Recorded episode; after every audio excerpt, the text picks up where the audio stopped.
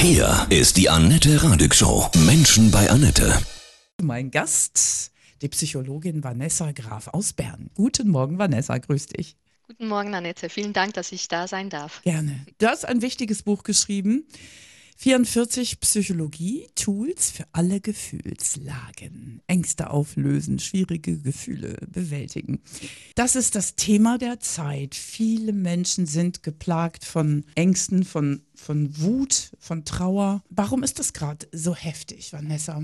Es kommen natürlich viele Dinge hinzu, die uns in den letzten Jahren erreicht haben. Nachrichten, Bilder, die wir gesehen haben. Das führt halt zu, zu Ängsten. Es kann zu Trauer, zu Wut führen und das stresst uns Menschen. Mhm. Wir sind es uns eigentlich nicht gewöhnt, so viele Dinge zu hören, zu sehen, mitzubekommen, ja. Die drei, das sind die wichtigsten Gefühle, würdest du sagen, die uns wirklich auch beschäftigen, manipulieren, krank machen können. Die Angst, die Wut und die Trauer. Sind einfach diejenigen Gefühle, die uns tagtäglich oftmals beschäftigen, mhm. beziehungsweise uns Schwierigkeiten bereiten. Kannst du uns mal den Unterschied zwischen Gefühle und Emotionen erklären? Mhm. Also Gefühle sind eigentlich ein Teil von Emotionen. Die Emotion besteht ja aus verschiedenen Bereichen, aus einerseits die körperlichen, aber auch die gedanklichen und das eben, was wir auch fühlen, mhm. die Gefühle. Angst. Wovor haben die Menschen im Moment am meisten Angst, Vanessa? Aus deiner Sicht, aus deiner Therapieerfahrung? Ich würde sagen, vor denjenigen Dingen, die wir nicht kontrollieren können, die wir nicht wissen. Also alles, was uns irgendwie in der Zukunft erwarten wird. Wie kann ich da rausgehen? Was hast du für, also du hast in deinem Buch sehr viele Tools, 22 Anti-Angst-Tools aufgeschrieben, sehr schön erklärt. Was sind so deine wichtigsten? Du sagst, die helfen immer gut und schnell. Also mein absolutes Lieblingstool gerade bei Angst, deswegen ist es auch ganz zu Beginn des Buches, ist die 54321-Übung, mhm. weil wir da halt wie alle unsere Sinne einsetzen können und das hilft uns dann wieder zu uns zurückzukommen und nicht so im Kopf zu sein. Erklär mal, wie geht das? es gibt verschiedene Möglichkeiten, wie man diese Übung durchführen kann. Aber eine Möglichkeit ist, dass man sich zum Beispiel zunächst mal um sich herum schaut. Welche fünf Dinge nehme ich wahr mit meinen Augen? Und dann, welche vier Dinge höre ich? Oder man kann auch zuerst fühlen nehmen. Ich, ich fühle mein, meinen Rücken an der Stuhllehne. Ich, ich fühle den Tisch unter meinen Händen beispielsweise. Und dann, was nehme ich mit meiner Nase wahr? Das ist dann ein bisschen schwieriger. Aber da kann man auch zum Beispiel ähm, tricksen, indem man etwas dabei hat, irgendeinen Riechstab oder so. Und dann auch beim, beim Schmecken, das ist dann auch wieder ein bisschen schwieriger. Aber auch da kann man etwas dabei haben, könnte man beispielsweise ähm, ein Kaugummi dabei haben oder ein etwas Süßes, einfach irgendetwas, mhm. was, was die Sinne im Mund weckt. Also fünf ist sehen, vier ist fühlen, drei hören, zwei riechen und eins schmecken. Und das genau. führt dazu, dass man ins Hier und Jetzt kommt, oder? Dass man dann die Angst loslässt, oder? Eher. Also es ist, ist immer so eine Sache mit der Angst. Es kann auch sein, dass man länger dran ist, dass man die Übung immer wiederholen muss. Also vielleicht auch mal fünf Minuten dran ist. Aber früher oder später führt es dazu, dass man ein bisschen herunterfährt, also das Nervensystem. Ist ja noch hier so Wassermarsch. Was ist das gegen Angst?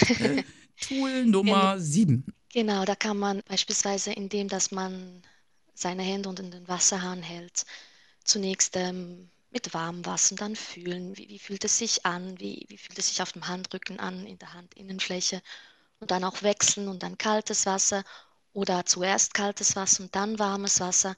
Es geht einfach darum, dass man auch hier wieder eher im Körper ist, anstatt im Kopf. Das beruhigt die Nerven oder was, was passiert dann? Einerseits ist es Ablenkung im Sinne von, man ist dann am Spüren mhm. und nicht mehr am Denken. Und andererseits genau dadurch, dass man sich eben ablenkt von Gedanken, ist man eher zu bereit oder beziehungsweise der Körper fährt dann eher runter und das beruhigt die Nervensysteme, genau. Cool. Was ist denn die Schmetterlingsumarmung? Tool 14, lustig.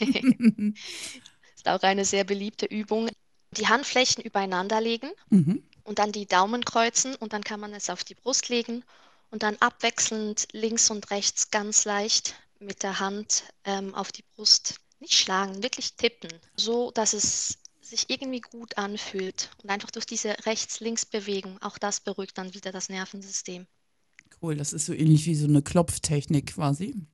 Genau, mhm, ja. Mhm. Wer hat im Moment mehr Ängste, die Älteren oder die Jüngeren?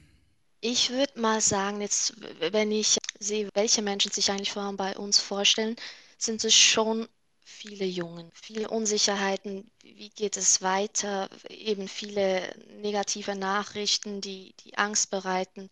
Man weiß nicht, was die Zukunft bringt. Mhm. Das schürt Ängste. Und ihr spürt es jetzt auch bei euch in der Schweiz, dass er therapeutisch ihr gar nicht mehr hinterherkommt oder ist es nicht so dramatisch? Es ist nicht ganz so dramatisch wie in Deutschland, Mhm. ähm, aber es ist auch schon besorgniserregend, gerade wenn es ähm, um Kinder und Jugend geht. Da, da wartet man zum Teil wirklich Mhm. zu lange, bis man einen Platz erhält. Aus deiner Sicht hat der Lockdown, die Corona-Zeit den jungen Menschen so geschadet? Ich denke, das ist einfach zusätzlich dazu gekommen. Es war schon davor schwierig, es sind halt immer wie mehr Themen dazugekommen, aber Corona war wie noch der, der letzte Tropfen auf den heißen Stein. Ist auch so, das ist meine Wahrnehmung, dass die sehr viel Drogen im Moment nehmen. Ne? Es scheint so, als hätte das zugenommen, genau. Mhm. Gerade ähm, Cannabiskonsum, um irgendwie eben raus aus dem Kopf Genau. mehr ins Fühlen zu kommen. Dann haben wir noch die Wut. Uiuiui, das kennen wir, glaube ich, auch alle. Da hast du ein eigenes großes Kapitel drüber, das Gefühl, das eine Veränderung wünscht. Was macht denn die Menschen am meisten wütend? Oftmals, wenn irgend, auf irgendeine Weise Grenzen überschritten werden. Also wenn man sich, wenn man sich selbst angegriffen fühlt oder wenn auch irgendwie die Familie oder Freunde bedroht werden. Wenn man einfach das Gefühl hat, man wird nicht gesehen, nicht gehört. Es gibt so viele Gründe, wütend zu werden, ja. Und auch da hast du ein, ein eigenes großes Kapitel und jede Menge Tools auch aufgeschrieben. Was ist so dein wichtiges Tool gegen Wut? Es kommt halt drauf an, wie man es aufnimmt. Also Ja. ist man eher ein Kopfmensch, ist man eher ein, ein Fühlmensch. Also eine Übung, die ich sehr mag oder die ich auch oft empfehle, ist ähm, der Ruhepol. Mhm. Erzähl mal, wie geht das? Wir haben so Punkte am Körper, die man, wenn man sie drückt oder massiert oder ähm, sanft berührt, aktiviert das den Körper. Mhm. Und ähm, zwei dieser Punkte befinden sich beispielsweise im Ohr, beziehungsweise auch am Ohrläppchen.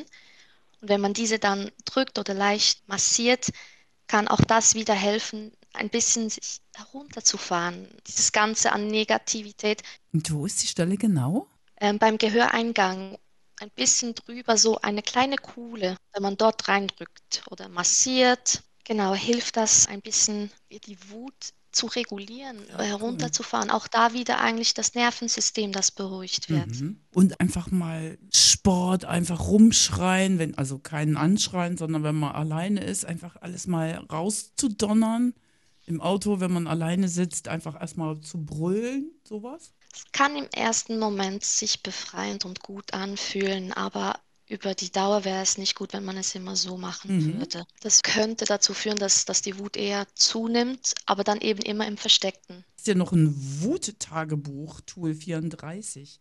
Das ist ja Genau. interessant. Genau, beim Wuttagebuch, da ist auch nicht das Ziel, dass man irgendwie einfach nur die Wut rauslässt im Sinne von der und, und die hat das und jenes gesagt, sondern wirklich überlegt, was hat mich daran verletzt, was, was hat mich daran wütend gemacht und sich eher fragt, was ist es, was das Gefühl ausgelöst hat und nicht einfach das Gefühl rauslassen. Mhm. Und dann reflektiert man es, wenn man es aufschreibt. Mit der Zeit, genau. Ja. Also zu Beginn schreibt man das auf und denkt sich wahrscheinlich, was mache ich hier? Mhm. Aber je öfter man das macht, desto eher kommt man dann auch in, ins Tun, in die Mhm. Übung, ins Verstehen.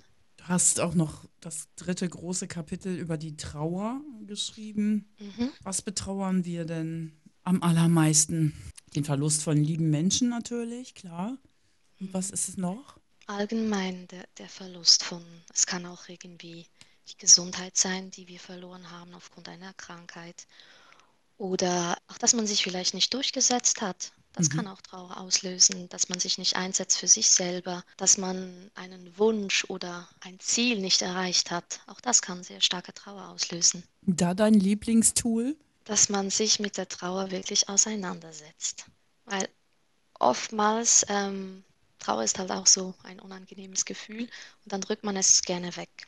Aber dass man sich wirklich hinsetzt, sich Zeit nimmt, etwas zu betrauen. Also beispielsweise hier die, die Übung 44. dass man sich wirklich Zeit nimmt, äh, in die Agenda einträgt. Diese Uhrzeit setze ich mich hin für 10, 15 Minuten. Es kann auch länger sein, je nachdem, welches Thema es betrifft. Also wenn es zum Beispiel der Verlust einer geliebten Person ist, dann wird das nicht nach 10, 15 Minuten wieder besser werden oder sich Mhm. besser anfühlen. Aber vielleicht, wenn es etwas Kleines ist, dann kann man sich mal so lange hinsetzen und schauen. Also bloß nicht wegdrängen, sondern auch reingehen und dann aber auch loslassen. Ja, das sagt sich so einfach. Oder besser integrieren ins Mhm. Leben.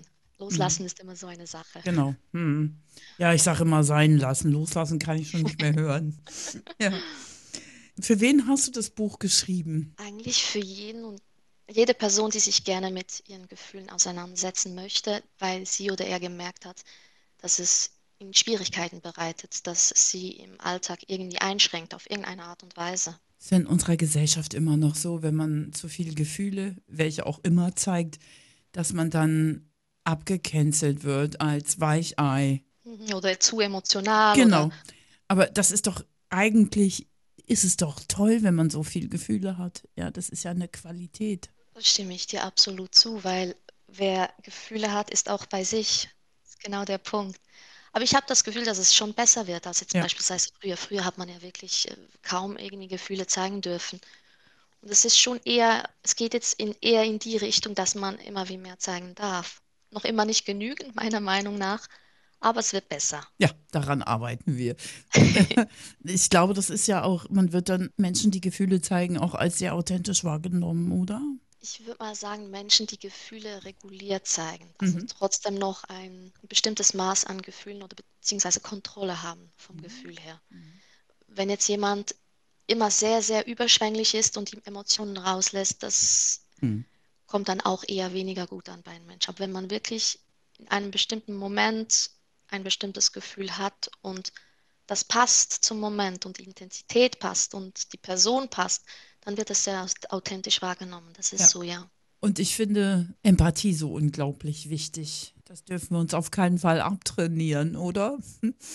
Absolut, ja. Auch wenn es manchmal wirklich auch tief gefühlsmäßig wird, weil wir dann Menschen ja fühlen können in ihrem Schmerz, in ihrer Wut, in ihrer ja, Angst auch. Auch da wichtig, dass man halt dann wirklich weiß, was, bis wo ist es mein Gefühl und ab wann ist es das Gefühl der anderen Person. Weil wenn man alles aufsaugt und von anderen Personen, vielleicht auch Mehrzahl, dann kann es auch sehr belastend sein. Vanessa, 44 Psychologie-Tools für alle Gefühlslagen. Dein Buch, gerade frisch rausgekommen. Hast du noch ein schönes Schlusswort? Ja, es würde mich sehr freuen, wenn sich mehr Menschen mit ihren Gefühlen und ihrer Gefühlswelt auseinandersetzen würden, verstehen würden, warum sie so fühlen, was die Bedürfnisse dahinter sind, damit sie das auch irgendwie in den Alltag integrieren können und mehr genießen können, mehr bei sich sind. Ich wünsche dir von Herzen ganz viel Erfolg, ja, für dieses Buch. Äh, weiterhin so viel ja, Leidenschaft und Berufung als Psychologin, um anderen Menschen zu helfen. Ich danke dir sehr. Liebe Grüße nach Bern. Ich danke dir ebenfalls, lieber Nette.